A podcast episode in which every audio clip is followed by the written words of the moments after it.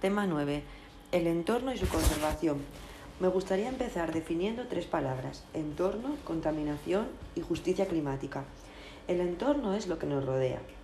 En los documentos legislativos que manejamos los docentes, la palabra entorno aparece multitud de veces, porque los niños y niñas de primaria aprenden de lo que conocen, lo que tienen cerca. Partiendo de esta definición, podemos diferenciar tres tipos. Entorno natural, que implica todos los elementos naturales y que no es igual si viven en Legaña o en Campomanes.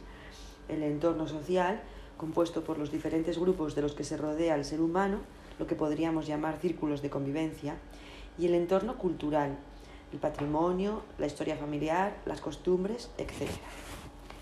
La contaminación es la presencia de una o más sustancias y toda forma de energía como calor, radioactividad, ruido o vibraciones que al actuar sobre el aire, el agua o el suelo molesten o perjudiquen la vida, la salud o el bienestar de las personas, la flora, la fauna y degraden la calidad del medio ambiente. La justicia climática defiende un desarrollo que respete siempre los derechos humanos, situando a las personas en el centro y protegiendo sobre todo a los que son más vulnerables a los efectos del cambio climático, ya que el impacto medioambiental es más grave en los países más pobres porque tienen menor poder de adaptación. No se puede pasar un solo día sin tener un impacto en el mundo que nos rodea.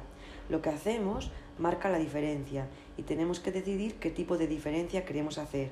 Estas palabras las dijo Jane Goodall y es verdad que cada cosa que hagamos, como explicaré en el siguiente punto, produce cambios en la capacidad de los ecosistemas para responder a las necesidades de la población.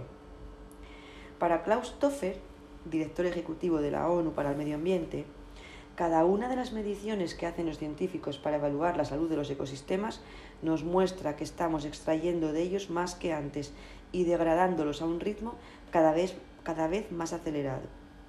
Esto hace que a día de hoy las reservas de minerales y combustibles estén limitadas, los ríos estén contaminados con la consiguiente pérdida de flora y fauna, los recursos pesqueros están colapsados por sobrepesca y de contaminación, el tamaño de las grandes ciudades crece, devorando el medio rural y natural y creando cinturones de pobreza y contaminación.